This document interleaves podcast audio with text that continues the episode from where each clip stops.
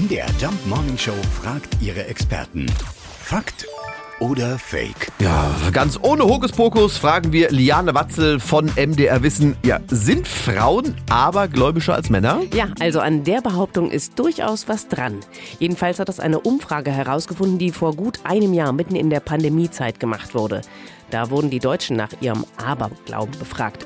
Und doppelt so viele Frauen wie Männer, also fast 40 Prozent aller Frauen haben gesagt, ja, ich bin abergläubisch. Ziemlich genauso viele Männer sagen übrigens genau das Gegenteil. Nämlich, dass sie mit dem Aberglauben überhaupt nichts am Hut haben. Übrigens wurde auch gefragt, was denn die Top 3 der Glücksbringer für uns sind. Und hier sind sie. Platz 3 eine Glücksmünze, Platz 2 auf Holzklopfen und Platz 1 das vierblättrige Kleeblatt. Und ich bin mir sicher, dass da auch Männer dran glauben. Naja, vielleicht geben sie es einfach auch nicht so gerne zu, aber es stimmt wohl wirklich.